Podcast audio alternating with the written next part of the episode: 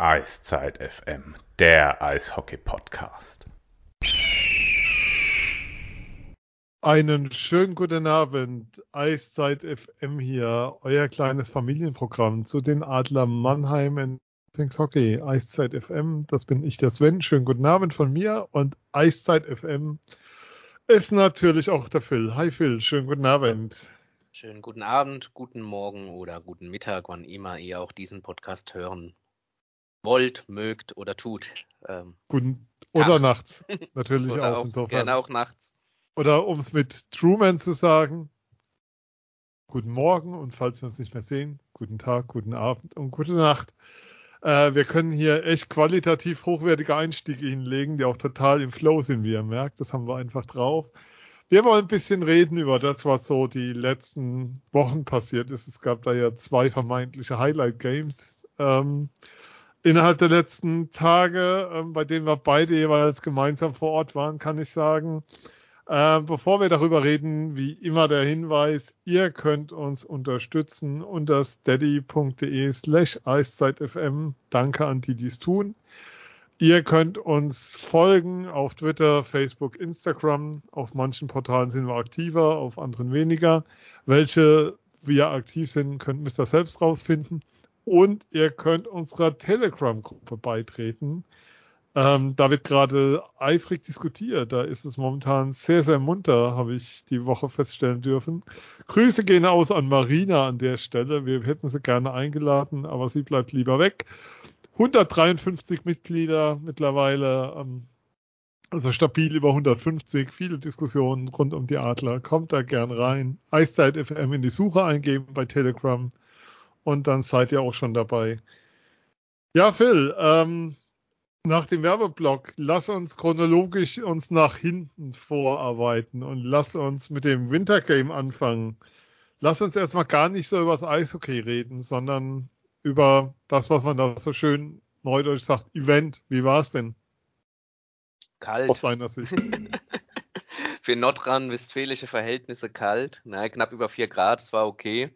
Ähm, alles gut. Für die Spieler war es auch nicht zu kalt, äh, wenn man sich nach dem Spiel mit ihnen unterhalten hat. Also äh, für die war es auch okay auf dem Eis. Auch es geht natürlich auch so eine Kälte auf die Lunge, aber hey, die Jungs betreiben ja auch Wintersport, die sind da anderes gewöhnt als wir zwei vielleicht.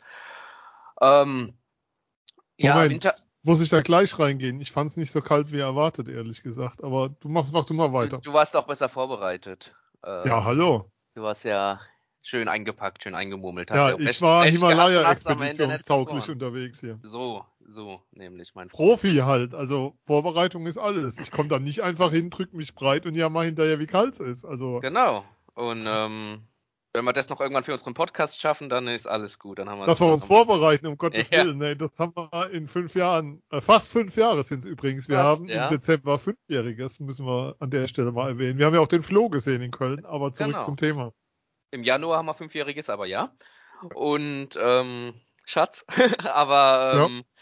dann habe ich jetzt tatsächlich war von. Ja, wie war's? Ähm, ja, Wintergame ähm, ist natürlich ein, ein, großes Highlight, vor allem für, für die Stadt und den Verein, die, der es natürlich austrägt. Ähm, Motto war entsprechend passend mit äh, Kölle singt. Ähm, klar, ähm, wer sich damit identifizieren kann, war das natürlich eine schöne Sache. Der Rest hat zugehört oder hat's, hat's gelassen, aber äh, war völlig okay. Ähm, ja, in 2025, äh, 24 soll das nächste Wintergame stattfinden.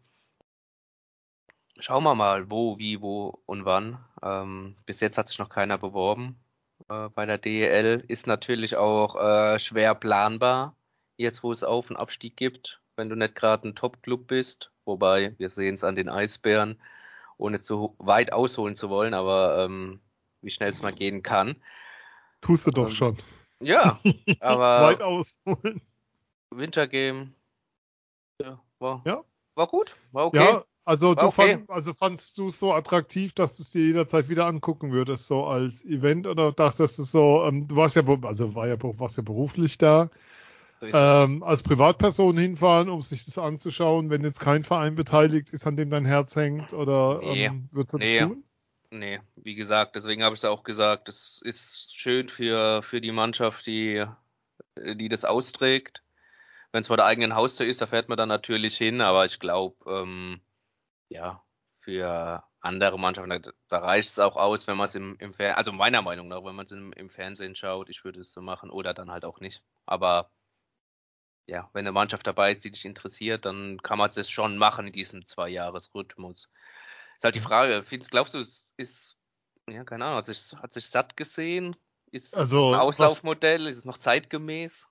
Also es ist auf vielen Ebenen für mich tatsächlich ein Auslaufmodell. Ähm, also es geht ja damit los, dass nur wenige Stadien in Deutschland dafür in Betracht kommen, weil du ähm, eine bestimmte Form von Rasen nur nehmen kannst. Also der Hybridrasen, der immer mehr kommt, mehr im Kommen ist, also diese Mischung aus Kunstfasern und Naturrasen, die immer mehr in Stadien ausgelegt wird, ist zum Beispiel nicht dafür geeignet, eine Eisfläche draufzustellen.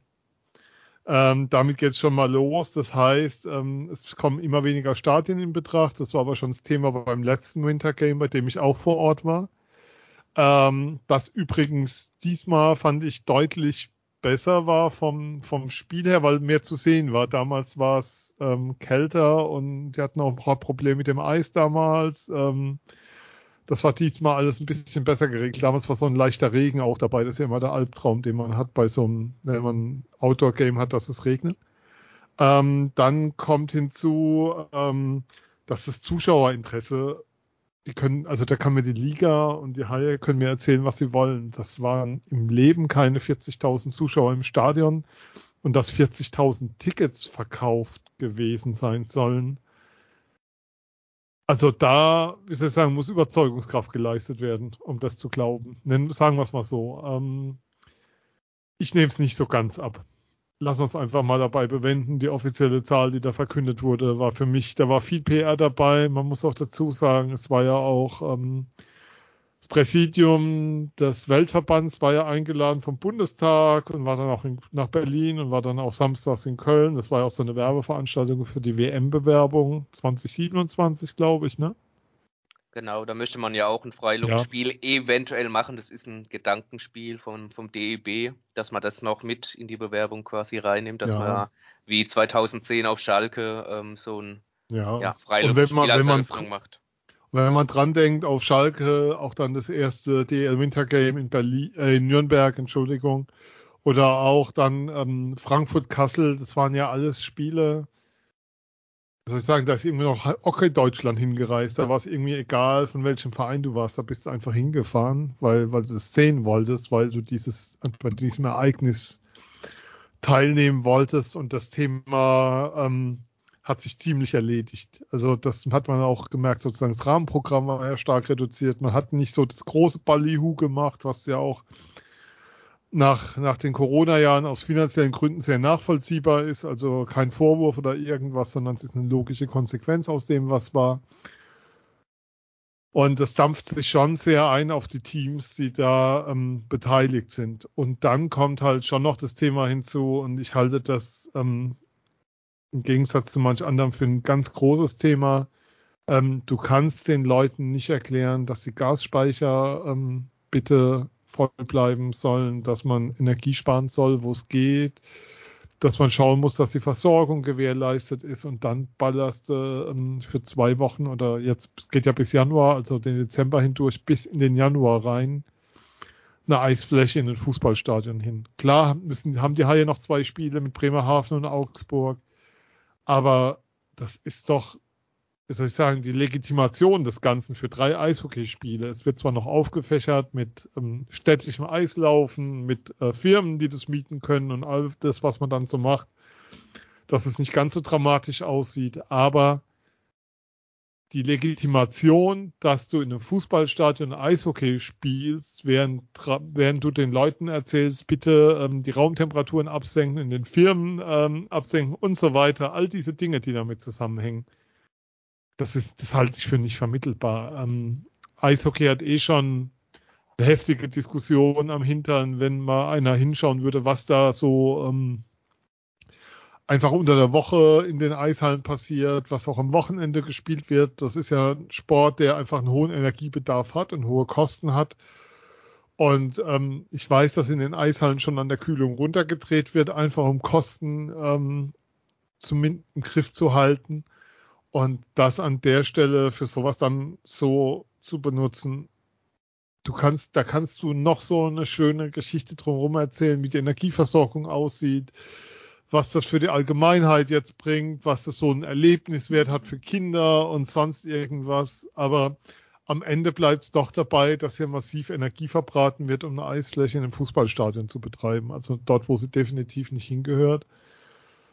Und Weil man dazu sagen muss auch, ähm, das haben die Haie auch vorher so kommuniziert, natürlich äh, rein Energiestadion, dass sie da mit rein Energie ähm, mhm. zusammenarbeiten, das wohl ökologischer Strom wäre und sie auch nicht am Netz hängen würden, sondern ja. Generatoren hätten. Also Wie gesagt, das ist eine, das ist eine schöne Story, aber am Ende des Tages bleibt es doch dabei, irgendwann muss die Energie ja herkommen. Und ähm, auch Generatoren müssen ja mit irgendwas betrieben werden. Und Solarstrom wirst du momentan nicht so viel kriegen. Also ähm, das Bild, das bleibt, ist kein gutes. Und ähm, ich sehe nicht, dass sich das in den nächsten Jahren ändern wird. Und das in Kombination mit dem Interesse, das, das ja auch öffentlich sehr gering war. Also ich war jetzt ja nicht für das größte Medium vor Ort und ich hatte einen Arbeitsplatz, wie ich ihn das letzte Mal nicht hatte, mit Umfang und Tischgröße und allem. Es war überregional, der wenn man es überregional bezeichnen will, die ARD da im Sinne vom WDR und es war überregional die Süddeutsche da. Und ansonsten, okay, die FAZ noch in Form von Bernd Schwickerer, der einen Auftrag hatte. Entschuldigung, Bernd, kommt nicht mehr vor, dich zu vergessen, war schön, dich zu sehen, aber dann war es das auch.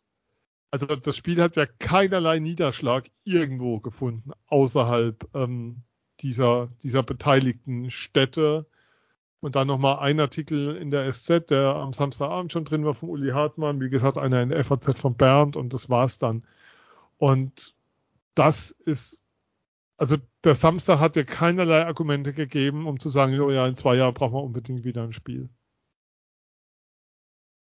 Ja, zumal es äh, auch schwer planbar ist, glaube ich, für die Clubs, wie schon gesagt. Auffällig natürlich auch in Eishockey News war ähm, Patrick Reimer, die Titelstory. Und nicht das Wintergame. Patrick ja, Reimer äh, wird 40. 40. Ja. Für die, die es nicht wissen, äh, DL Topscorer, Club der Tausender.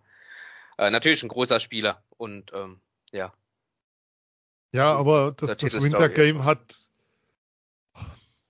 Ich kann ja auch sagen, ich habe auch überregionalen Medien Artikel angeboten.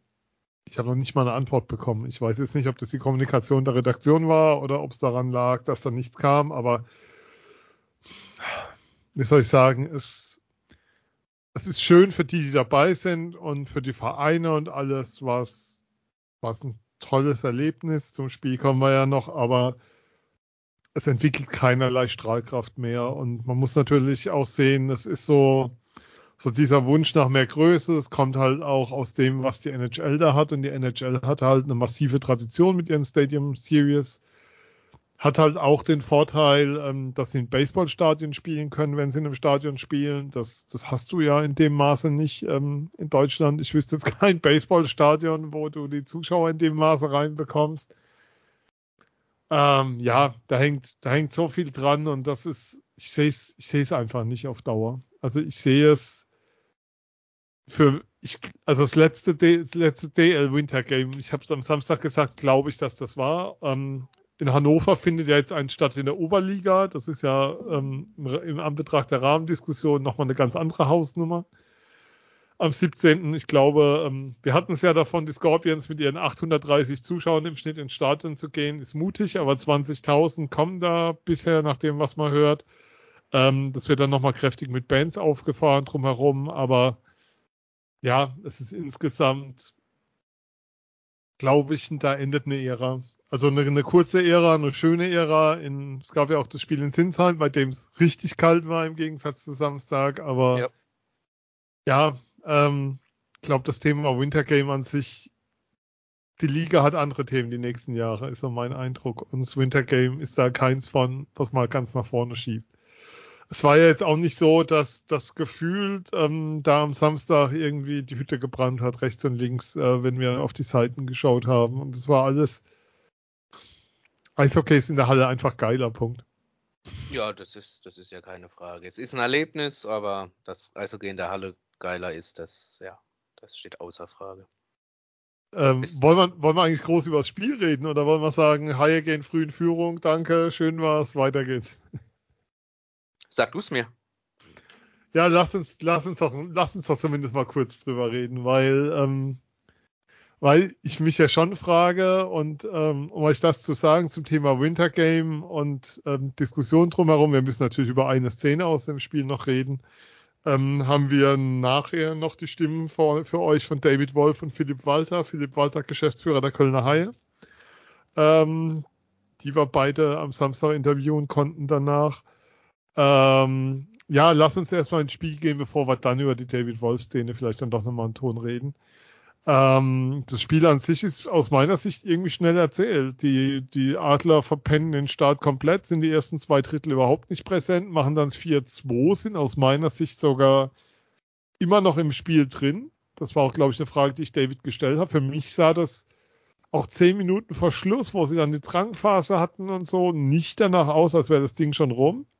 Aber bezeichnend war dann halt in dem Moment, wo du den Torhüter ziehst, kriegst du eine Bankstrafe für zu viele Spieler auf dem Eis. Das heißt, du hast einen siebten Spieler auf dem Eis gehabt in dem Moment. Und das war für mich so bezeichnend, weil du nicht das Gefühl hast, dass am Samstag irgendwas gepasst hat bei den Adlern. Ja, und es war natürlich auch, ähm, also bin ich bei allem bei dir, was du gerade aufgezählt hast. Und war natürlich auch bezeichnet in dem Sinne, dass dir wieder in der Schlussphase einfach ähm, ein Fauxpas passiert. Also die Spiele davor, ohne jetzt auch mal wieder so weit vorzugreifen, aber da hast du. Ich hab's noch auf dem Zettel. In großer Regelmäßigkeit Tore kassiert. Wir jetzt, kommen noch dazu. Jetzt, äh, ja, gönnst du dir da natürlich einen Kommunikations- und Konzentrationsfehler äh, mit, mit zu viele zu vielen Spielern auf dem Eis und nimmst dir da die allerletzte Chance, wobei ich das ein bisschen anders sehe. Also ich hatte jetzt nicht mehr das Gefühl, selbst wenn da noch ein Tor fällt. Die Adler mit drei Minuten Verschluss den Torwart gezogen. Selbst wenn sie da nochmal das 4-3 gemacht hätten, weiß ich nicht, ob das nochmal eng gewesen geworden wäre. Wenn sie, wenn sie am Anfang vom dritten oder nach dem zweiten Tor gleich das dritte nachgelegt hätten, dann, dann sprechen wir über was anderes, aber gegen Ende hin ist es doch schon sehr, sehr ja. geplätschert. Ich bezog es aber darauf tatsächlich. Also sie hatten so eine Druckphase. Es gab ja, ähm, wer das Spiel nicht gesehen hat, im letzten Drittel werden nochmal die Seiten getauscht nach zehn Minuten. Und vor diesem Tausch, vor dieser Phase, also ziemlich genau, also im Anschluss an das 4-2, war da echt eine Druckphase, wo ich dachte so, okay, das Ding hier ist noch nicht rum. Ja klar, wenn du da das dritte machst, dann ja. äh, vor, vor dem Seitenwechsel, dann, dann hast du aber auf jeden Fall nochmal die Chance, äh, da Punkte mitzunehmen auf jeden Fall. Ähm, ja, aber gegen Ende war dann schon ein bisschen, wie gesagt, hast du nicht, oder ich zumindest nicht das Gefühl gehabt, dass, ja. dass du da noch was holst und dann mit der mit der Bankstrafe wegen zu vielen Spieler auf dem Eis, dann ähm, hast du endgültig selbst den Stecker gezogen dann. Ja, war ja auch ein verdienter Sieg der Haie. Also ich glaube, da gibt es keine Diskussion. Hinzu kommt, ähm, du hast ihn ja interviewt, Felix Brückmann auch mit, ein, mit keinem seiner guten Tage. Nennen wir es mal so. Also einer, einer hätte glaube ich, gerne, gerne wieder davon auf jeden Fall. Den muss er einfach haben, das dritte Tor. Ja. Ähm, insgesamt ja ein Spiel, du gleichst aus zum 1-1, nimmst dann 3, 3 gegen 5. Ein sehr Zwei, langes. Äh, du hast nicht ausgeglichen, ne? Anschluss. Ja, Anschluss, ja, oh Gott, 1, ja. 2. In meinen Träumen war das, ist das zweite Kölner Tor nie gefallen oder so. Aber ja, zum, du, du verkürzt zum 1-2, nimmst dann 3 gegen 5 und kriegst in diesem 3 gegen 5 zwei Gegentore. Dann steht es auf einmal 1-4 und ähm, Eishockey-technisch hattest du aber auch nie das Gefühl, dass sie so in den ersten zwei Dritteln die Mittel hatten, um die Haie dauerhaft unter Druck zu setzen. Ja, das, was du halt am Anfang schon gesagt hast, du hast die ersten zwei Drittel verpennt. Du hast auch vielleicht nach dem Anschlusstreffer nochmal die Chance, zurückzukommen, weil da fand ich die Adler dann schon okay. Im, im Rahmen dessen, was sie davor geliefert haben. Äh, und nimmst dir dann halt wieder die Chance und kriegst dann, wie gesagt, ja, innerhalb von 15, 16 Sekunden, äh, nimmst du zwei Strafen, dann spielst 3 gegen 5, kassierst du einen, dann kommt ein Spieler zurück, kassierst noch einen und dann, ja, da hättest du halt schon in den ersten 10, spätestens in den ersten 10 Minuten des dritten Drittels dann äh, nachlegen müssen. Ergebnistechnisch, das haben sie nicht geschafft und deswegen war es am Ende, wie immer so schön und passend und treffend festgehalten haben, dann äh, ein verdienter Sieg der Haie. Aber hast du das Gefühl irgendwie, um, um vielleicht jetzt mal kurz eine andere Spur aufzumachen, ja. ähm, wenn die Haie an ihre Leistungs- oder anders, wenn die Adler an ihre Leistungsgrenze gehen, können sie in dieser Liga, das haben sie auch schon gezeigt, eigentlich alle schlagen. Auch München, die für mich nach wie mhm. vor der Top-Favorit sind. Wenn sie das nicht tun, können sie gegen alle verlieren.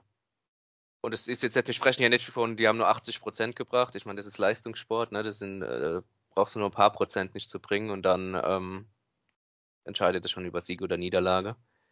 Also mein Thema ist so ein bisschen, um das richtig beurteilen zu können, ob sie alle schlagen können, wenn sie ans Limit gehen, müsste ich sie öfters am Limit sehen. Ja.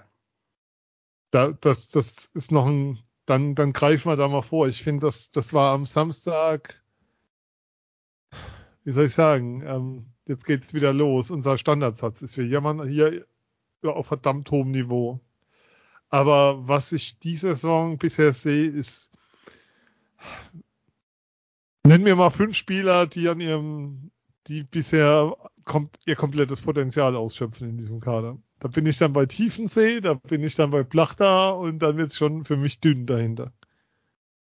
Ja, Wolf spielt eine starke Saison, finde ja. ich, vergleichsweise ja, auch. Macht er. Ähm, Leubel ja. spielt ein gutes Jahr eigentlich. Ja, auch. Also die Reihe, auch, ja. Also wenn du ihn jetzt auch ähm, siehst von vor äh, zwei Jahren, die, das, das Jahr, dass er in Mannheim gespielt hat und jetzt wieder zurückgekommen ist aus Schweden. Hat auf jeden Fall einen Sprung gemacht. Ob das die Leistungsgrenze ist, schwer zu beurteilen, aber er, spielt definitiv eine gute Saison, ja. Aber du weißt, worauf ja, ich hinaus will. Ja, auch, auch Brücken, äh, absolute Leistungsgrenze ist natürlich so eine Sache, ne? Ich darf ja nicht vergessen. Ich weiß, worauf du hinaus willst, aber natürlich auch den Punkt nicht vernachlässigen. Wir sind im Dezember. Äh, da, da musst du auch nicht dauerhaft an deiner Leistungsgrenze ja. spielen, aber ja. es ist schön, es ist beruhigender, aber auch für alle ähm, zu sehen, wenn du das kannst. Und ähm, weil du gesagt hast, jammern auf hohem Niveau, klar, äh, findet man immer ein Haar in der Suppe. Das tun die Spieler ja auch. Das hatte sich ja keiner nach dem Spiel hingestellt in Köln oder gegen Frankfurt oder allgemein die vergangenen Spiele, wo man ein bisschen Punkte hat liegen lassen und hat gesagt, nö, war, war klasse, war toll, äh, war, mehr war nicht drin, wir haben alles gegeben. Äh, gibt's ja nicht macht ja auch ein, ein sehr gutes Team aus, dass du, dass ja, du nur selten zufriedenzustellen das macht bist. Ein ne? gutes Team aus, ein sehr gutes Team zeichnet aus, dass es daraus Konsequenzen zieht. Das ist ja wieder ein anderes Thema, aber du bist selten Nein, das, das macht ne? für mich ein sehr gutes Team aus. Da würde ich hier widersprechen. Deshalb ist es für mich kein sehr gutes Team, weil. Nein, nein, es geht darum, nicht Moment. zufrieden zu sein. Das macht Nein, aber sich danach aus. hinstellen und pflichtschuldig sein, äh, die, die üblichen Aussagen von sich zu geben, die dann eben gewünscht sind ist für mich was anderes, als das dann auch auf dem Eis zu zeigen. Das ist für mich ein Riesenunterschied. Ja, das Problem ist natürlich, dass du das nie über 60 Minuten zeigst. Ich meine, auch in Frankfurt hast du äh, 58 Minuten ja. das Auswärtsspiel gemacht, ne? Und dann verhagelst du es dir halt selbst, weil du zwei Minuten wieder, keine Ahnung, im Tiefschlaf bist. Und jetzt, ja, musst halt gucken, dass du da irgendwie dich ja, aus am eigenen Aber hey, ich kann diese, diese selbstkritischen, diese in Anführungszeichen selbstkritischen Aussagen und ja, das muss unser Anspruch sein und sowas nicht mehr hören. Jetzt nochmal ganz kurz zu den Zahlen. Wir reden über ein Team, 1,92 Punkte im Schnitt. Tabellenzweiter, 48 Punkte, 25 Spiele. Ist nicht so schlecht, erstmal. Punkt 1. Punkt. Ähm, ja, das ist schon, das ist eigentlich schon ganz okay. Mit 1,92 Punkten stehst du am Ende nicht so schlecht da. Wenn ich die 56 Spiele nehme, sind es dann so 108 oder was? 100, ja, 108 Punkte oder sowas dürften das sein. Oh. Aber, und das ist so der Punkt für mich. Also, ich kann mich doch nicht, keine Ahnung, wie viele Spiele sind es jetzt am Stück? Warte mal, ich guck mal kurz durch. Ähm, fünf Spiele am Stück hinstellen und sagen, das kann aber nicht unser Anspruch sein. Das müssen wir besser machen. Also da erwarte ich doch auch eine Entwicklung innerhalb dieser Zeit. Also wir reden ja auch über einen Zeitraum von jetzt drei Wochen, zwei Wochen, drei Wochen, die es mittlerweile sind seitdem. Da erwarte ich, dass auch beim Coaching was passiert, dass dann Lernprozess stattfindet, sowohl auf dem Eis als neben dem Eis. Wenn wir jetzt, jetzt gehen wir dann schon mal rein, wir können wie gesagt, lass uns die Wolfszene gerne später noch bereden. Aber wir reden über spätes Gegentor, kriege ich zusammen gegen, gegen Berlin, gegen Bietigheim, gegen Wolfsburg, ähm, gegen Frankfurt, wo sogar zwei waren. Wir reden über eine Leistung, wo man sagt, man hat die ersten zwei Drittel verpennt gegen Köln. Klar, du hast aus den Spielen immer noch, Moment, jetzt muss man mal kurz zählen, einen, drei, drei, sechs, acht Punkte geholt. Mhm. Das ist immer noch verdammt viel dafür, dass wir sagen, ähm, das waren nicht up to our standards, wie es dann immer so schön heißt. Aber ich kann mich natürlich hinstellen und sagen, das kann nicht der Anspruch sein. Oder ich kann es auf dem Eis zeigen. Und da würde ich mir mehr wünschen. Ich erinnere immer wieder an diese Phase Ende Oktober, die zwei Spiele. Du spielst mittwochs gegen Iserlohn und freitags gegen Frankfurt. Und diese beiden Spiele, das muss eigentlich der Level sein, an dem sich die Mannschaft messen lässt. Und zwar Frankfurt, klar, mit diesem emotionalen Hoch und so schwierig, aber die Art und Weise, wie man an diesem scheiß Mittwoch, also diese Spiele unter der Woche sind ja immer so ein bisschen Höllenritt. Iserlohn wirklich auseinandergeschraubt hat und über 60 Minuten in Grund und Boden gespielt hat, dass die, glaube ich, heute noch nicht wissen, was ihnen da passiert ist und heute noch nach Luft japsen, weil sie nicht zum Atmen kamen. Das muss der Level sein, an dem sich die Mannschaft messen lässt und den sehe ich jetzt seit, seit längerem nicht mehr. Also, ich meine, wir reden davor über einen Sieg in Ingolstadt, der, der gut war.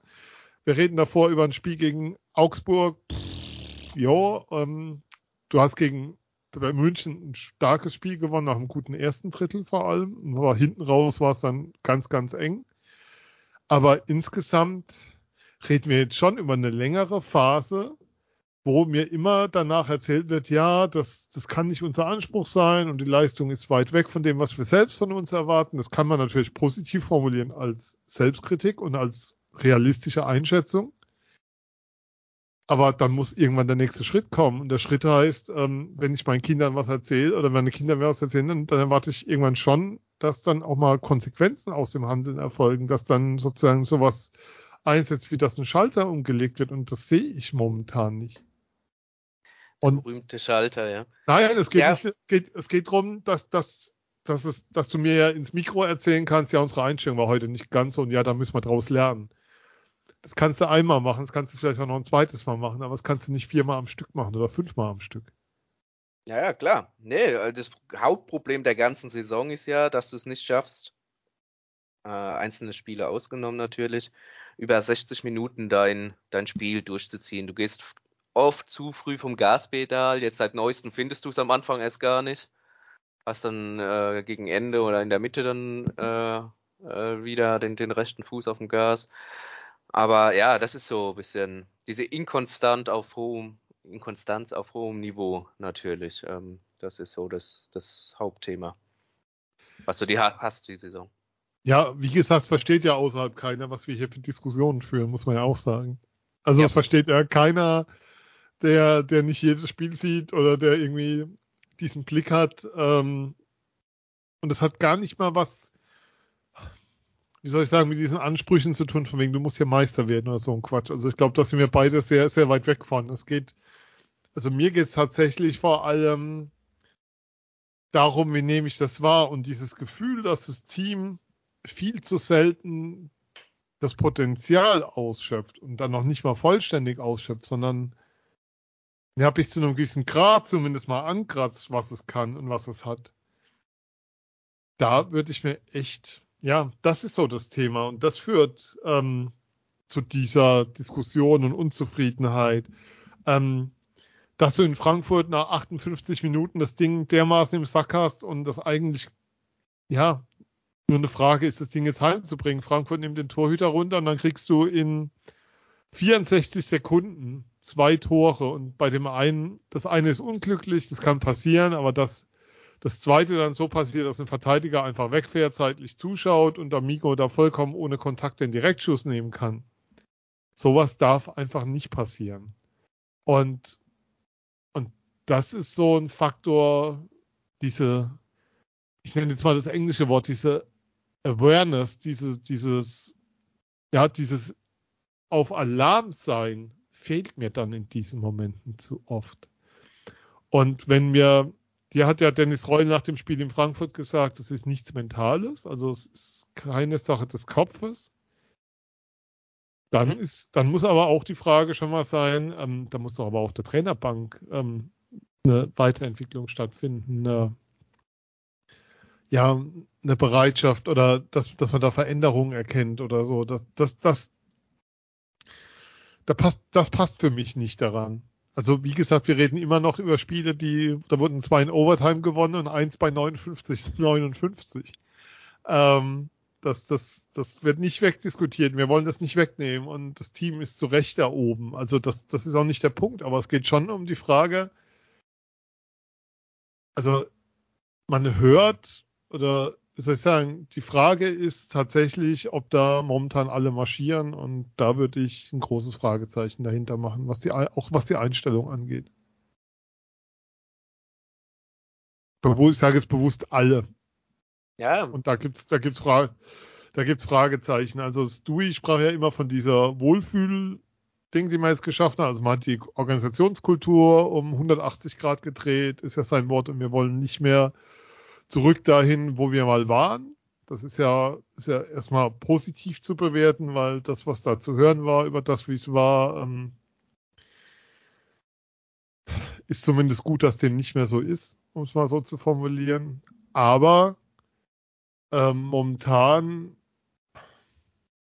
ist das, ist das, was das Team kann und das, was das Team zeigt, viel zu weit auseinander für mich.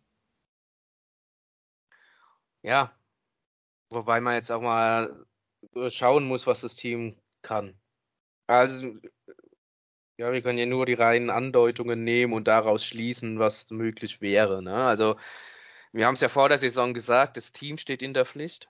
Dazu stehe ich nach wie vor, nach dem, was äh, vergangene Saison gelaufen ist. Äh, Team muss zeigen, dass es deutlich besser kann als äh, das, was sie in der vergangenen Saison in der Hauptrunde gezeigt haben. Und ähm, ja, für mich bleibt das Thema einfach äh, diese 60 Minuten Eishockey durchspielen. Das ja. ist so der Punkt, der, der fehlt, weil sie es immer wieder phasenweise ja natürlich mhm. zeigen.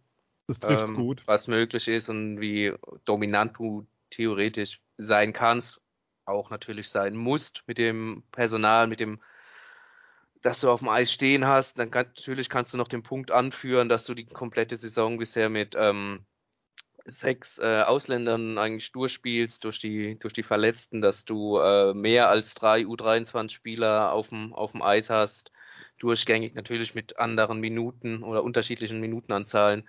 Ähm, aber das ist ja dafür, aber trotzdem sind es die Adler Mannheim und ähm, wenn die halt mit sechs Ausländern spielen, ist es eine andere Hausmarke oder ja, Hausnummer von, ähm, vom Potenzial her, als wenn es jetzt ein Club ist, der äh, weniger Budget einfach zur Verfügung hat. Aber über allem für mich zumindest, um vielleicht das Thema jetzt rund zu bekommen, ähm, stehen halt diese, dieses Gaspedal, das nicht 60 Minuten lang ja. durchgetreten wird, sage ich jetzt mal. Das ist eine schöne Formulierung. Ein Spiel dauert 60 Minuten und dann sollte man es auch zeigen. Und die sollte man dann auch gehen müssen. Also, oder gehen. Das, das Wollen vor allem auch, ne? Ja, ja, ja, ja. Wobei, ja, Wille ist immer so, ich tue mir immer schwer damit mit so einer Diskussion aber ja, also 60 Minuten gehen, das ist das, was zählt und das soll dann auch gezeigt werden. Und ähm, dieser Satz, wir sind zu spät gekommen, auch wir haben zu früh abgeschaltet, sucht euch aus, von welchem Ende ihr es denken wollt, aber mal ein Spiel über 60 Minuten wieder annehmen. Ich glaube, Sonntag werden wir so ein Spiel haben in München, da musst du 60 Minuten gehen, ansonsten steht da das nächste Ende dahinter, aber ähm, das trifft ganz gut momentan. Ähm, ich habe vorhin gesagt, ähm, Eishockey ist in der Halle schöner als im Stadion. Ich fand ehrlicherweise, wenn ich die beiden Spiele vergleiche, in Frankfurt und in Köln, Winter Game, fand ich Frankfurt deutlich geiler. Wie ging's dir? Ja, gut, keine Frage. Ne? Also auch für die Frankfurter war es natürlich das erste Derby in einem Pflichtspiel mal wieder gegen Mannheim ähm, seit, seit dem Zwangsabstieg 2010, wann das war, in, in äh, Frankfurt. Und ähm, die Stimmung war natürlich grandios. Auch ähm, als die Adler das 3-1 geschossen haben, habe ich so empfunden, ähm, dass zumindest stimmungstechnisch äh, überhaupt kein Stecker gezogen wurde. Da haben beide Fanlager noch äh, ihre Mannschaften nach vorne gepeitscht oder zumindest äh, sehr lautstark unterstützt und ähm, klar, als Frankfurt dann kurz vor Schluss die beiden äh, Tore macht, dass da der die warme Eissporthalle am Bornheimer Hang äh, explodiert, ist dann natürlich klar und äh, ja, war super. Also von der Stimmung war, war, war top und da kommt natürlich kein Wintergame dran, zumal wir es ja gesagt haben, so ein Fußballstadion, die Eisfläche ist weit weg, du bist nicht direkt dran, du hast nicht die, direkte Reaktion vom, vom Publikum dann oder mit Verzögerung. Ähm, ist natürlich ganz, ja, zwei unterschiedliche Kategorien für mich einfach. Wir hatten, kann man ja sagen, eine Anfahrt aus der Hölle, waren erst kurz nach Spielbeginn drin. An der Stelle, Stefan, wenn du es hörst, nochmal danke für die Unterstützung. Absolut, ähm, ja. ja. Aber was man ja echt nochmal rausstellen muss, ist, ähm, du kommst da rein und äh, wir waren kurz nach Spielbeginn erst da. Und das war, für mich war das Friedrichspark-Feeling, weil du hast gesehen, dass die Leute in der letzten Reihe an den Stehplätzen, dass da immer noch zwei, drei Reihen nach hinten standen. Ja. Und das war, also für, ich kam da rein und war happy in dem Moment, weil das ist das, was es, was es so grandios macht und ausmacht. Ich habe jetzt von Leuten gehört, die später kamen und dann gar nichts mehr gesehen haben. Ähm, ich glaube, es ging aber auch einigen so, die rechtzeitig da waren. Es war gestopft bis unter das Dach. Ich habe jetzt gelernt, dass da 6.990 Leute reingehen. Ähm, war mir vollkommen neu. Ich dachte immer so 5, 5,5 ist so die Zahl. Ja, mit 6,9 ähm, habe ich auch nicht gerechnet, ja. Das, ja, das war schon aber alles wird schon stimmen. ja, wenn das ist die offizielle Zahl, die nehmen wir dann. Ja. Aber das war insgesamt ähm, schön, dass das Derby wieder da ist. Ich sage es an der Stelle gerne nochmal. Definitiv. Ähm, ja, dann lass uns doch zum Thema David Wolf kommen. Ähm, mhm. da, wir, müssen, wir müssen einfach drüber reden, ist vollkommen klar. Ähm, es gab diese Szene am Samstag ähm, Lennon Ferraro fährt rückwärts im Mitteldrittel. David Wolf fährt an ihm vorbei. Blindside. Ähm, Ferraro sieht Wolf nicht und Wolf gibt ihm einen mit. Ferraro fällt und muss daraufhin ins, bleibt benommen liegen und muss daraufhin ins Krankenhaus. Also das sah ähm, von der Wirkung her, ich sag bewusst von der Wirkung her verheerend aus. Und äh, man kann sagen, er ist, mit, er ist aus dem Krankenhaus wieder entlassen. Ähm, so einen Tag nach dem Spiel war zur Beobachtung drin, es geht ihm wohl wieder gut. Ähm, die Haie haben ja gestern gespielt, ich glaube ohne ihn, wenn ich es richtig weiß. Aber ähm, ja, zur Szene nochmal dazu. Ihr hört ja halt noch die Stimme von David auch dazu. David sagt, er hat ihn nicht gesehen. Ich sag mal, ich gebe mal meine Bewertung rein und dann kannst du gerne was sagen. Also, ja, ja, Punkt eins, ich glaube, die Wirkung dessen, was passiert ist, war viel, viel schlimmer als das, was Wolf gemacht hat. Punkt zwei ist, ich glaube David Wolf nicht, dass er Ferraro nicht gesehen hat. Aus dem Grund, dass ein Sport, in dem periphere Sehen so wichtig ist wie Eishockey, ich mir nicht vorstellen kann, dass du diesen Spieler nicht wahrnimmst. Punkt 3 ist, ich glaube, dass David ihm durchaus einen mitgeben wollte. Das Spiel hatte zu der Zeit ziemlich an Hitze zugenommen. Da war einiges drin. Die Adler lagen weit hinten und dann gibt es schon mal Aktionen. Also das war so eine Aktion abseits ähm, des Spiels. Nicht will, du gibst einfach dem, dem Gegner einen mit. Und dadurch, dass er ihn nicht sieht, so blöd hinten wirklich übel fällt, ähm, hat das Ganze dann aber in der Öffentlichkeit eine Dynamik und Schärfe angenommen, die die Szene aber überhaupt nicht hergab. Weil ähm, man kann auch mal sagen, die Schiedsrichter sind zum Videobeweis gegangen, haben es angeschaut, haben dann zwei Minuten wegen Behinderung gegeben. Diese zwei Minuten waren vollkommen okay und unstrittig. Aber für mich ähm, war das eine Szene, Punkt eins, Wolf hat ihn gesehen, Punkt zwei, er wollte ihm einen mitgeben, Punkt drei, das, was draus wurde aus dem, was er da gemacht hat, geht weit über das hinaus, was in der Szene eigentlich war. Und Punkt 4, ähm, wäre Ferraro danach direkt wieder aufgestanden, hätte es diese zwei Minuten gegeben und keiner hätte danach noch über diese Szene geredet. Ja, ja, äh, so kann man es sehen. Also du hast ja gesagt, die, äh, um kurz auf die Dynamik oder am Anfang mal auf die Dynamik an, äh, einzugehen, die, die, ja, die ganze Szene dann auch in den sozialen Netzwerken angenommen hat. Ähm, Natürlich, ähm, hat äh, David Wolf auch eine Vorgeschichte. Äh, ja. Ist in den vergangenen Jahren natürlich ruhiger geworden, was das angeht, aber er hat eine Vorgeschichte auch bei Olympia, ne, gegen den slowakischen ja. Spieler mit dem Schlag auf dem Hinterkopf. Das war ja leider Gottes auch nicht die äh, feine Art. Ähm, und da wird ihm halt schnell äh, Absicht unterstellt. Ich bin da aber auch eher bei dir. Ähm, von der Aktion an sich, äh, der, der Aufprall aufs Eis war natürlich ähm, verheerend ähm, und hat das Ganze natürlich äh, schlimm gemacht. Das ist ja etwas, was du als, als Gegenspieler kaum ja, beeinflussen kannst, wie, wie er dann fällt. Ähm, sieht natürlich ja, äh, blöd aus mit dem Blindside-Hit, keine, gar keine Frage. Du hast es angesprochen, die Schiedsrichter haben sich das angeguckt. Du darfst eine Verletzung ja nicht mehr als, äh, als Strafe äh, nehmen, außer mhm. beim, beim Home Stock. Wenn du da irgendwie verletzt bist, dann gibt es automatisch, oder blutest oder wie auch immer, ist ja Verletzung, wird ja als Verletzung gewertet, dann 2 plus 2 oder noch mehr. Kann ja auch mal 5 äh, geben, je nachdem, wie, äh, wie der hohe Stock zustande kommt. Ähm, und äh, es geht ja nicht die Akt also um die Wertung des Schiedsrichters nachzuvollziehen. Ähm, der Check geht nicht gegen den Kopf. Das haben die ja nochmal gecheckt. Die haben die Strafe angezeigt, gucken sich nochmal ein Video an. Die, der Check wird nicht gegen Kopf und Nacken gefahren. Oder die, die jetzt, wie auch immer man es nennen möchte, die, der Kontakt. Ähm, ja, und dann kam das raus, äh, was, am, was am Ende rauskam. Also ich bin bei den Punkten ja ganz bei dir. Und das leider Gottes äh, Ferrero da ganz Ferrero da ganz schlimm äh, fällt und dann diese Gehirnerstörung nach sich zieht. Das, das will natürlich keiner ja. sehen, das will keiner haben. Um daher ist es schön, dass es in den Umständen entsprechend wieder gut geht. Und ähm, ja, aber David Wolf da komplette Absicht zu unterstellen, dass er das so wollte, wie es passiert ist. Ähm, also wenn er das könnte, wäre ja, ähm, ja. Ach, ja also, also ich glaube, da überschätzt man ihn gewaltig in seinen ja. Fähigkeiten. Das also, sehe ich nämlich auch nicht so dass er ihn gar nicht gesehen hat, schwierig, finde ich auch, aber er wollte bestimmt nicht das, was am Ende rausgekommen ist. Ja, also kurz zu machen, die Story ähm, ihn nicht gesehen. Ich glaube auch, er wollte mir einen mitgeben, aber es war weder der Stock, ähm, sondern das im Einsatz, noch geht der Ellbogen raus oder hoch. Es geht kurz der Arm raus zu einem Kontakt. Ähm, im Live-Bild sieht es erstmal schlimm aus, dann siehst du die Zeitlupe und du siehst dann, wie der Spieler rausgebracht wird, ähm, der, der kaum, ja, kaum bei Sinnen ist.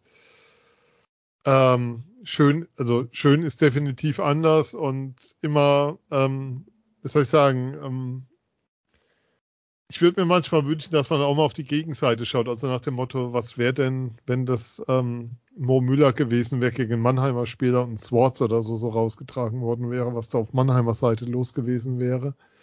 Auf der anderen Seite geht es mir dann schon drum, einfach mal gucken, guckt euch die, die Aktion angucken, die Aktion bewerten und ähm, er hat in Kauf genommen, also die Strafe hat er in Kauf genommen, aber nicht in dem Maße. Also weil dann gehst du anders hin. Also wenn du einen Gegenspieler verletzen willst, dann machst du es anders. Und ähm, es gibt, glaube ich, Spieler im Mannheimer Kader, die das besser können, ihre Gegner unauffällig unter die Haut zu gehen, um es jetzt mal positiv zu formulieren, als David Wolf. Jo. Jo. Und ja, Gegenseite ja. wäre das wahrscheinlich auch nicht anders, also da muss man ja auch nichts. Äh, ja, also es ist insgesamt ähm, ja ein eine, eine scheiß Wirkung, die da rausgekommen ist, aber von der Aktion her sehe ich das, sehe ich das nicht und ähm, sehe ich da auch nicht so ganz, was da draus gemacht wurde ähm, an vielen Stellen und ja, aber ist so, ähm, Punkt. Wollen wir es dabei bewenden lassen? Ja, und jetzt holen wir einen schönen Übergang. Ja, jetzt, ja, wir haben einen tollen Übergang, weil David Wolf hat nämlich seinen Vertrag verlängert bei den Adlern Mannheim. So ist es. Um ein Jahr. Das heißt, also vorerst um ein Jahr. Also das heißt, er wird in der Saison ähm, 23, 24 für die Adler aufs Eis gehen. Dann bleiben wir doch gleich mal dabei. Ein Jahr Verlängerung für David. Ähm, gutes Zeichen aus deiner Sicht? Mhm. Ja, ist ein, ist ein gutes Zeichen. Ähm, Natürlich, er hat auch gesagt, ich habe mit ihm gesprochen ähm, nach der Vertragsverlängerung. Mhm. Er hat gesagt, natürlich ist er in einem Alter, in dem er gerne so viele Jahre wie möglich gerne hätte als Vertrag, um da einfach auch natürlich abgesichert zu sein. Er hat aber auch gesagt, ähm, dass die Organisation in den vergangenen Jahren äh, viele ältere Spieler auszahlen musste und dass ähm, die, das nicht mehr der Plan ist der Organisation, sprich älteren Spielern, auch wohlverdienten Spielern, der David Wolf äh, ohne Frage ist für Mannheim, ähm, einen langjährigen Vertrag zu geben, sondern dass man diese Einjahresprinzip jetzt äh, durchdrücken möchte. Dafür brauchst du natürlich auch einen, Spieler wie, äh, wie David Wolf, der halt sehr verwurzelt ist in Mannheim, der auch gesagt hat, er ist froh, dass er noch ein weiteres Jahr, zumindest mindestens ein Jahr, jetzt in Mannheim mit seiner Familie bleiben äh, darf und hat halt ja, dumm gesagt, diese Kröte des äh, Einjahres, der Einjahreslaufzeit ähm, dann geschluckt, um dann halt noch mhm. ein weiteres Jahr in Mannheim zu spielen. Ähm, und dasselbe in Grün hast du ja bei, äh, bei Dennis Reul, der ähm, auch jetzt, bereits. Jetzt nimmst du schon was vorweg, aber mach weiter. Wolf, du kannst, kannst ja gerne nochmal Wolf, aber mach ja mal. mal auf David ja. Wolf zurück. Ich möchte nur sagen, dass, dass, dass du bei Dennis Reul, der ja auch schon 33 ist, also genauso alt wie, ähm, wie Wolf und der natürlich auch sehr äh, körperlich spielt. Wolf eher viel in der Offensive, ähm, körperlich äh, Raubau betreibt mit seinem Körper. Äh, Dennis Roll natürlich unglaublich viele Schüsse blockt, ähm, Gehirnerschütterung natürlich auch schon davongetragen hat, weil er gerade zu Beginn seiner Karriere ein bisschen so der Bodyguard der, der Stars war in Mannheim, keiner Schlägerei aus dem Weg gegangen ist, ähm, natürlich auch Checks einstecken musste, da er auch immer wieder äh, körperlich, aber auch überraschend faire, immer wieder faire Checks auch austeilt. Mhm. Natürlich sind nicht alle fair, aber das äh, wär, hat schon eine 100%-Quote. Ähm, nee, und er hat auch einen Einjahresvertrag angeboten und er, für ihn ist es natürlich äh, auch, kann man verstehen, nicht 100, äh, super schön, kann natürlich auch den Verein verstehen. Er hat gesagt, er ist nun mal jetzt einfach in einem Alter, in dem man nur noch äh, diese Laufzeit angeboten bekommt und er spielt schon seine ganze Karriere in Mannheim. Ich meine, sein Profidebüt hat er 2009 gefeiert, der ist ja auch äh, verrückt und ähm, er weiß, wenn er fit ist und äh, seine Leistung bringt, dann hat er einen Platz in Mannheim und er macht sich da gar keinen Stress. Also ich habe auch mit ihm äh, gesprochen mhm. nach der Unterschrift und da hat er auch gesagt, äh, er hat sich davor aber auch keinen Stress gemacht mit der Verlängerung. Ähm, er hat sich davor auch gut auf Eishockey konzentrieren können. Das macht er jetzt auch und ähm, guckt, wie es nächstes Jahr läuft und hofft, dass er da dann auch nochmal um ein Jahr verlängern kann. Aber hat er gesagt, äh, das ist noch zu weit weg. Alles in allem, auf deine Frage äh, kurz nochmal zurückzukommen, es ist ein gutes Zeichen meiner Meinung nach, wenn man verdienten Spielern, die auch nicht jünger werden, auch natürlich, wie gesagt, äh, ihren, ihren Körper hinhalten äh, fürs Team, dafür auch gut entlohnt werden in Mannheim, ähm, wenn man danach verfährt. Aber du brauchst natürlich auch äh, sollte. Du kannst nicht jeden Spieler XY, der so eine Spielweise hat, äh, sagen, hier hast du noch ein Jahr für Mannheim. Dann sagt er, ja gut, aber bei Team X, äh, ja, einem anderen Team kriege ich halt vielleicht ein bisschen weniger Geld, aber dafür zwei oder drei Jahre. Ähm, ja, von daher ähm, gut, auch gut, dass es die, die Spieler so machen. Aber ähm, ja, passt, passt. Mhm. Einfach. Ähm, ich wollte noch auf was anderes raus. Wir hatten ja unsere letzte Sendung ähm, unter ein Thema gestellt, ähm, von wegen ähm, aufgrund dessen, was bei RNF als Meldung rausging. Mhm. Ähm, ich deute und musste nicht zwingend was zu sagen, sondern da kann, wie soll ich sagen, da gehe ich mal allein in Vorleistung ich deute den Einjahresvertrag als David Wolf, der nach dem, was ich gehört habe, gerne einen längeren Vertrag gehabt hätte und es wohl auch im Verein Leute oder in der Organisation Leute gab, die da gerne einen längeren Vertrag gesehen hätten. So, dass ähm, damit auch klar ist, dass der Adlermanager auch nächstes Jahr Jan Axel Alavara heißt. Weil ähm, nach dem, was so zu hören war, er wohl der ist, der da stark drauf gedrungen hat, dass es erstmal nur ein Jahr gibt und man dann weiter sieht. Ähm, und meine, meine schlichte Schlussfolgerung aus dem Ganzen ist, wenn es denn je sowas gab, was da, ähm, was wir da eben diskutiert hatten das letzte Mal in der letzten Sendung um die Frage, wer wird Manager und wie geht's da weiter und so, ähm, dass das so ein Zeichen dafür ist, ähm, dass, dass Jan Axel da dann doch sicher, sicher im Sattel sitzt.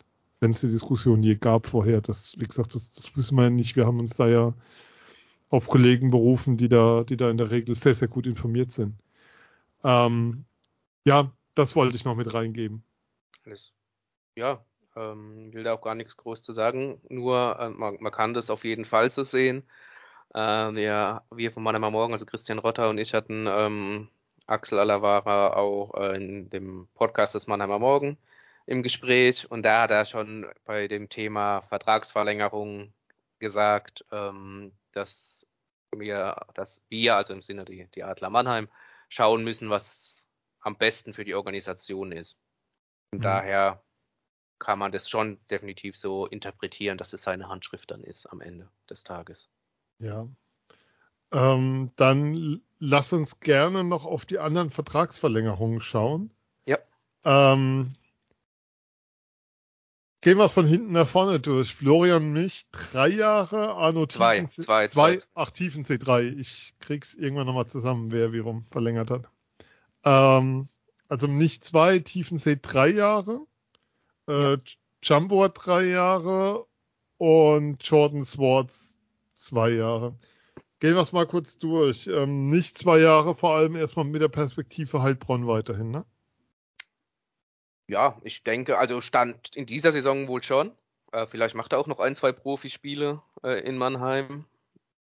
Ähm, Wahrscheinlich eher nicht. Ich weiß, ich weiß nicht, Stand jetzt sieht es jetzt mal ja. nicht danach aus, aber er hat eine gute Statistik in Heilbronn, spielt da regelmäßig. Hat auch viel ähm, zu tun in Heilbronn. Hat auch definitiv viel zu tun bei dem Defensivverhalten, was die Falken auf dem Eis zeigen. Ähm, ja, aber mit Perspektive Heilbronn vielleicht auch, ich glaube, dass nach der Saison, ähm, jetzt kann jeder äh, zeigen, was er drauf hat. Und äh, ja, in der nächsten Vorbereitung geht es wieder bei Null los, dann werden die Karten neu gemischt, wie es so unschön heißt. Und dann ähm, wird man sehen. Aber ja, er ist natürlich auch ein bisschen älter als, als mhm. Arno Tiefensee.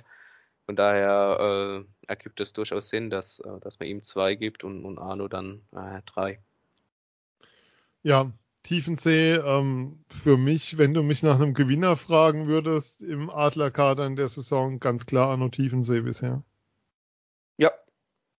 Definitiv einer der, der großen Gewinner. Ähm, ich weiß nicht, ob wir nächste Saison vor der Saison noch die Diskussion führen würden über das Torhüter-Duo der Adler, ob das so passt. Ja, wenn das so weitergeht, äh, definitiv. Ja. Man darf natürlich nicht vergessen, er ist 20, ne? das sind mhm. äh, Formschwankungen auch ganz normal. Äh, er hat jetzt in den vergangenen ein, zwei Spielen äh, natürlich auch das ein oder andere Tor geschluckt, gerade in Bietigheim äh, was vielleicht haltbar war. Das, das weiß er aber auch selbst, was äh, ein sehr gutes Zeichen ist. Und ähm, zeigt trotzdem nach wie vor äh, Top-Leistungen meiner Meinung nach. Habe auch insgeheim äh, gedacht, dass Florian nicht vielleicht sogar einen Schritt weiter ist und er die äh, eher in Mannheim ist als als als Arno Tiefensee, aber hat voll und ganz gerechtfertigt, ähm, dass er momentan der Backup hinter ähm, Felix Brückmann sein darf. Ja, zu Jumbo brauchen wir auch nicht mehr viel sagen. Also das ist schon, schon eine solide ja, Leistung. Der natürlich. Auf einem guten Weg, gute Entwicklung, kann den nächsten Schritte gehen, passt, Punkt. Ja, Zeichen für die Zukunft natürlich. Ne? Ja. Es ist gut mit, mit dem Puck am Schläger. Und ja, auch fürs, fürs, ja, ja. Für, für, sein Alter natürlich. Hier und da ein bisschen mehr Ruhe. Aber das ist ja alles ganz normal, aber er ist sehr weit und ähm, ja, entwickelt man sieht ja auch eine Entwicklung, was sehr schön ist. Ja, und, ähm, und du hast ja immer die, die Option, die, dass die Spieler hier weiter auch weiterentwickeln können, ähm, dass da viel passiert, auch neben dem Eis. Insofern passt das für beide Seiten. Ähm, und der letzte, und da bin ich aus Mannheimer Sicht, finde ich das vielleicht sogar mit die wichtigste Verlängerung. Jordan Swartz für zwei Jahre weiter in Mannheim. Für mich momentan der wichtigste Importspieler. Mhm. Ähm, für mich auch. Gerade am, am Bully-Punkt sehr, sehr wichtig. Ähm, Tyler Goddett natürlich mhm. auch ein, ein, wichtiger Spieler, jetzt davon mal auszugehen, äh, oder davon ausgehend, dass was er in Wolfsburg gezeigt hat, ähm, was man gehört hat, wie er in Nordamerika gespielt hat, ähm, auch die zwei Spiele, die er ähm, in der DL jetzt für die Adler gespielt hat. Äh, die, die Älteren unter uns erinnern sich. Mhm. Ähm, auch von der Verletzung kommt, hat er da gut harmoniert, hat er viele Bullies gewonnen, hat er auch äh, getroffen und eine Vorlage gegeben in den zwei Spielen. Ähm, kommt jetzt natürlich nach einer langen Verletzung wieder zurück. Da muss man hoffen, dass er da verletzungsfrei bis zu den Playoffs natürlich durchkommt, dass er da ins Rollen kommt, bis zu den Playoffs dann auch. Aber um auf Jordan Swartz zurückzukommen, ja, sehe ich auch so. Auch zwei Jahre, also alles äh, wirkt sehr rund. Ja, und sehr passend. Also das sind genau. insgesamt, genau. ähm, ja, alles, alles Verlängerungen, die irgendwie Sinn machen. Ähm, bei, es gibt so einen Spieler, wo ich denke, wenn es der Körper noch ein Jahr mitmacht, schön, muss man einfach gucken. Aber ein Kapitän ist halt auch für die Kabine extrem wichtig. Das darf man nicht unterschätzen. Und ähm, ja, aber das macht, das macht absolut Sinn in der Form. Insofern kann man auch sagen, ähm, das ist gelegt, was man auch noch sagen kann zur neuen Saison. Ähm, ja, es war schon, glaube ich, überall zu lesen. Haben, haben wir die schon erwähnt? Ich weiß es nicht. Ähm, der Abgang von Markus Eisenschmidt steht fest. Die Kollegen von Sharkbite sagen, er geht nach Köln. Philipp Walter hat in der Eishockey News deutlich widersprochen. Ähm, wir kennen ja die Kollegen vom Sharkbite nun ein bisschen näher und wissen, dass sie immer ziemlich gut informiert sind, wenn es um die Haie geht. Insofern würde ich auf das Dementi erstmal nicht so viel geben, es unter pflichtschuldig abtun. Ähm, der Abgang von Nico Kremmer ist, glaube ich, mittlerweile auch weitgehend bekannt. Ich weiß nicht, ob es noch jemanden gibt, wo das noch nicht irgendwie angekommen ist. Und der Zugang von Daniel Fischbuch ist auch noch nicht offiziell verkündet, aber auch da geht es, glaube ich, nur noch darum, wann das sozusagen offiziell bekannt gemacht wird. Habe ich jetzt irgendwas vergessen dabei? Nö. Genau so ja. kann man das alles formulieren. Ja, ich habe es versucht, sehr, sehr neutral zu formulieren. Also bevor jetzt wieder, bevor wir in der Rhein-Neckar-Zeitung wieder irgendwas über so Hobbyjournalisten und Internet-Podcasts lesen müssen, ähm, formulieren wir es doch möglichst zurückhaltend. Haben wir noch ein Thema, weil ich habe noch einen Rausschmeißer. Dann äh, Nö, also wir, wir können natürlich nochmal kurz über das äh, 5 gegen 6 sprechen, aber müssen haben wir, wir haben wir doch ha, Thema haben wir ja eigentlich mehr, Coach, mehr oder minder gemacht. Ausführlich gemacht. Also da Von möchte da, ich echt nicht mehr. Gnade. Von daher, Gnade, ja, würde ich sagen, äh, schmeiß uns raus. Machen rausschmeißen. Samstag, 13.30 Uhr, Nebenhalle SAP. Hm? Nix, war nur sehr enthusiastisch ins Mikrofon. Ja vorgetragen. Deswegen oh, das war sehr, sehr lautstark. Okay, also Samstag 13.30 Uhr, SAP Arena Nebenhalle. DEB-Pokal der Frauen, Viertelfinale. Maddox Mannheim gegen die U20-Nationalmannschaft des DEB. Also wer sozusagen die weiblichen Eishockey-Talente sehen will, die nicht bei den Maddox spielen. Samstag Nebenhalle, ungewöhnliche Zeit, 13.30 Uhr geht's los. Ähm, lohnt sich. Wer es nicht sehen kann, kann auch gerne den Livestream schauen, der muss dann aber mich ertragen. Insofern kann ich nur sagen, Leute, kommt alle in die Halle, schaut's euch an, habt da Spaß, ähm, könnte cool werden. Also ihr könnt dann irgendwann sagen, die habe ich damals alle spielen sehen. Und Phil ist natürlich auch dabei, nehme ich aber mal. Natürlich, absolut. Ja, klar. Bin ich dafür. Bitte einschalten, lohnt sich. Hingehen. Hingehen noch besser, unterstützen. Äh, apropos U20, natürlich auch die Jungs, äh, da steht die U20 WM an, traditionell. Mhm. Los geht's am zweiten Weihnachtsfeiertag. Die, der Kader der U20 bereitet sich ab dem kommenden Montag, dem 12.11. dann in, in Füssen vor. Äh, wird wieder in Kanada stattfinden, allerdings diesmal nicht in Edmonton, sondern in Halifax und Moncton. Ähm, der Kader ist endgültig noch nicht äh, jetzt. Wir nehmen am Mittwochabend auf, äh, Mittwochabend haben wir genau, auf, ähm, noch nicht bekannt. Äh, ein Jungadler wird aber nicht dabei sein, das so viel kann man schon mal voraussetzen, wenn jetzt nichts Außergewöhnliches passiert. Aber alle Spiele kommen kostenfrei auf Magenta Sport, natürlich auch im Real Life und Spielplan sowohl beim unter deb-online.nachwuchs U20 Nationalmannschaft oder auch äh, auf der IIHF-Seite U20 WM äh, einsehbar. So viel noch der kurze Werbeblock ja. von mir. Werbeblöcke sind gut. Ähm, das Spiel am Samstag der Frauen kommt übrigens bei nicht auf Magenta Sport, wie sonst alles. Ähm, wir warten noch auf die Überweisung vom Deutschland Cup. db-online.live ist die Plattform, auf der die Spiele übertragen werden. Also Pokal Samstag SAP Arena schaut vorbei. Ansonsten ähm, hinterlasst uns Nachrichten auf den bekannten Kanälen ähm, Instagram, Facebook, Twitter. Äh, was müssen wir noch erwähnen, wir Puma? Ach ja, unseren Telegram-Kanal. Oder ihr könnt uns auch sehr gerne unterstützen. Das freut uns natürlich auch. Und Phil, ich sage vielen Dank. Danke dir, Sven. War sehr anregend. Ja, war eine, war eine sehr erstaunlich, wie soll ich sagen, bin erstaunlich aus dem Sattel gegangen, was ich eigentlich gar nicht so vorhatte. Und wir wünschen euch jetzt noch viel Spaß mit den Stimmen von David Wolf und Philipp Walter vom Samstag. Bis dann. Ciao. Servus David. Servus. Ähm, lass uns erstmal über das Spiel reden heute. Ihr seid ihr wart einfach nicht da, hatten wir das Gefühl gehabt, so zu Beginn. Ja, die ersten zwei Drittel definitiv. Wir sind ganz schwer ins Spiel gekommen. Klar hat Köln gut gemacht, aber wir haben es auch extrem schlecht gemacht. Ähm, äh, wir sind einfach nicht mit Speed äh, und der Scheibe am Schläger durch die neutrale Zone gekommen. Äh, Im dritten Drittel ging es dann irgendwo und äh, wir konnten Chancen kreieren, Druck aufbauen. Aber in den ersten zwei Dritteln war das heute ähm, äh, Griff ins Klo. Irgendeine Erklärung dafür? Ja, es ist immer klar, hier und da wahrscheinlich ein bisschen Nervosität. Ja, du bist in Köln, es äh, ist ein Riesenspiel für, für alle drum und dran, wird ein Riesentrubel darum gemacht. Und, ähm, aber nichtsdestotrotz äh, können wir uns so nicht präsentieren. Ja. Ich hatte trotzdem das Gefühl, als es 4-2 stand, so, als es 4-2 fiel, dass ihr noch dran war, dass da nochmal eine Chance da war. Aber kann man das Spiel so ein bisschen zusammenfassen mit diesem siebter Mann auf dem Eis, mit dem Spieler mehr dann, als, er, als Felix draußen war? So kann man es zusammenfassen. Ja, es sind einfach viele, viele Leichtsinnsfehler passiert. Ähm, wie auch äh, bei dem Fehler. Du hast, du hast Druck, du hast Momentum. Dann kommt ein Powerbreak im dritten Drittel. Äh, dann äh, hast du wieder den Druck aufgebaut. Dann machst du den Wechselfehler im dritten Drittel. Ähm, ja, dann ist es natürlich schwer, in der Führung von vor vier Toren zurückzukommen.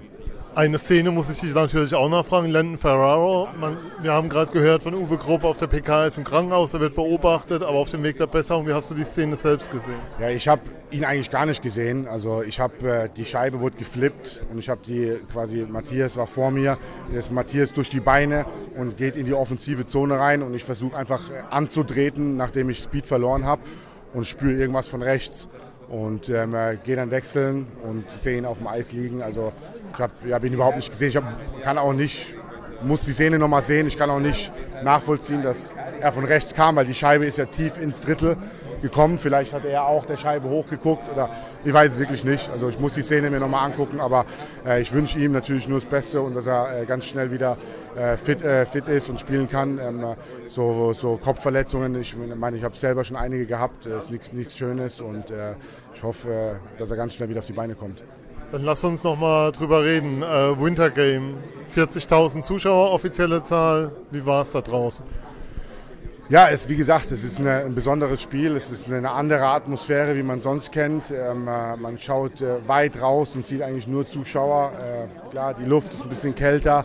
Äh, man, man, spürt den Wind äh, wehen. Äh, schon ein besonderer, besonderes Event. Viel Spaß gemacht, leider mit dem, mit dem falschen Ergebnis.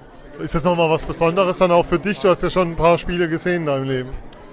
Ja gut, ich habe es in Sinsheim miterlebt. Ich weiß, was für ein tolles Event es sein kann. Ähm, da haben wir ein schönes Ergebnis äh, gehabt. Äh, wir wussten, dass es äh, heute sehr schwer wird und wir waren nicht bereit. Und natürlich wäre ich gerne heute mit dem Sieg vom Eis gegangen und äh, äh, dann konnte man das Event noch mehr genießen. Eine letzte Frage noch. Der Verein hat die Woche bekannt gegeben, dein Vertrag ein Jahr weiter Mannheim. Wie ist, wie ist dein Fazit? Also bist du happy? Wie, wie ist das so? Wie kann man das einordnen?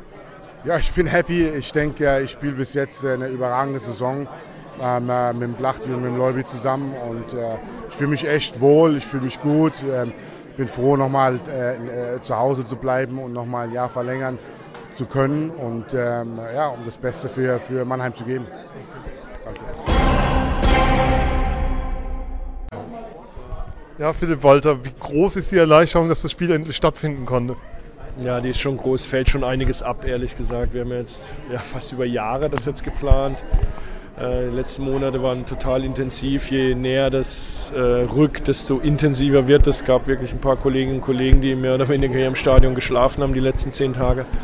Und wenn du dann so eine Veranstaltung hinbekommst mit einem großartigen Spiel zweier toller Mannschaften. Ähm, Haie und Adler ist ja zugegeben meine Lieblingspaarung in der DL. Ohnehin ist immer was los und immer geile Spiele. Ähm, viele Zuschauer, tolle Energie im Stadion. Leute waren dankbar, hier sein zu dürfen. Also sind wir schon ein Stück weit stolz auch, dass wir es so gut hinbekommen haben. Wie gesagt, es gibt zwei Themen, die du dann im Management nicht beeinflussen kannst, die super wichtig sind: Wetter und Ergebnis. Ähm, beides hat diesmal für uns gespielt und da sind wir echt froh. Deshalb schon spüren wir große Erleichterung und ja, auch Dankbarkeit, dass es stattfinden konnte. Wie gut ist es auch, dass gerade die Winter-WM in, in, Katar ist und Ja. äh, die Eisfläche auch einfach länger stehen zu lassen? Es Ja. sind ja noch ein paar Events. ne? Absolut, Die Mannschaft ja. spielt drauf, die Frauenmannschaft Genau, trägt ja. Spieler. Man kann es auch mieten und so. Aber es gibt tatsächlich was Gutes an der WM in Katar, nämlich dass wir mehrere Wochen hier das Eis liegen lassen können. Äh, nee, ernst gesprochen, also äh, haben da ja aus der Not eine Tugend gemacht, weil ich weiß nicht, ob ihr das mitbekommen habt, wir haben ja echt massive Probleme mit der Terminbelegung in der Arena, in der. Längstes. Und so haben wir da aus der Not eine Tugend gemacht. Heute das Highlight-Spiel. Die anderen beiden werden jetzt nicht so mega eventmäßig mit Feuerwerk und allem Pipapo, aber wird Eishockey pur sein. Und ich glaube, jeder, der heute da war, hat möglicherweise Blut geleckt, auch die weiteren Spiele am 22.12. und 8.1. sich anzuschauen. Und auch darauf freuen wir uns. Eine Frage dazu, ähm, ein Einblick, wie läuft denn, klar, langer Vorlauf und Ja. zwar die letzte Woche. Wie viel, was heißt das hier organisatorisch? Also gerade so ab Stadionübernahme, sage ich jetzt mal. Wann war die? Um jetzt die mal- war 11.11. Genau. Haben wir das Stadion schon übernommen? Ah ja klar, heute ist ja 3.12. Ja, danke. 11.11. passt natürlich in Köln auch, Karnevalsbeginn.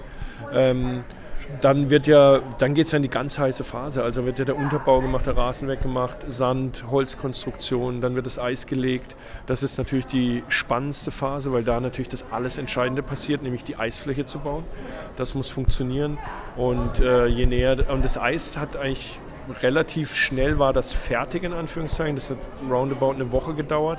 Aber dann gibt es noch unfassbar viele kleine Themen im technischen Bereich äh, zu regeln. Es wird dann immer kleinteiliger und immer nerviger. Aber äh, die Kolleginnen und Kollegen, da Thorsten Pfennig als Projektleiter, Vanessa Schaumann als Eventdirektorin, haben mit dem gesamten Team einen Bombenjob gemacht. Und dann kommt sowas dabei raus. Also ich finde, es hat jedes Rädchen ins andere gegriffen. Rahmenprogramm hat gepasst. Ich habe vorhin auch bei Magenta gesagt, auch Hut ab vor den Mannheimer Fans, die möglicherweise mit dem Kölschen Lied gut jetzt nicht so viel anzufangen wissen, aber durchaus respektvoll dem gelauscht haben. Es gab ja Äh, es, es, es hätte ja auch eine Gegenreaktion kommen können aus dem Gästeblock, die kam nicht und das zeugt auch von Sportsgeist, finde ich. Zu sagen, hey, das ist jetzt hier Kölner Event, die singen scheinbar solche komischen Lieder, lass sie sie mal singen. Und die Kölner, äh, die 47.000 fanden es super und deshalb fand ich es insgesamt echt ein rundes Ding. Ja. Danke. Super, Okay. vielen Dank.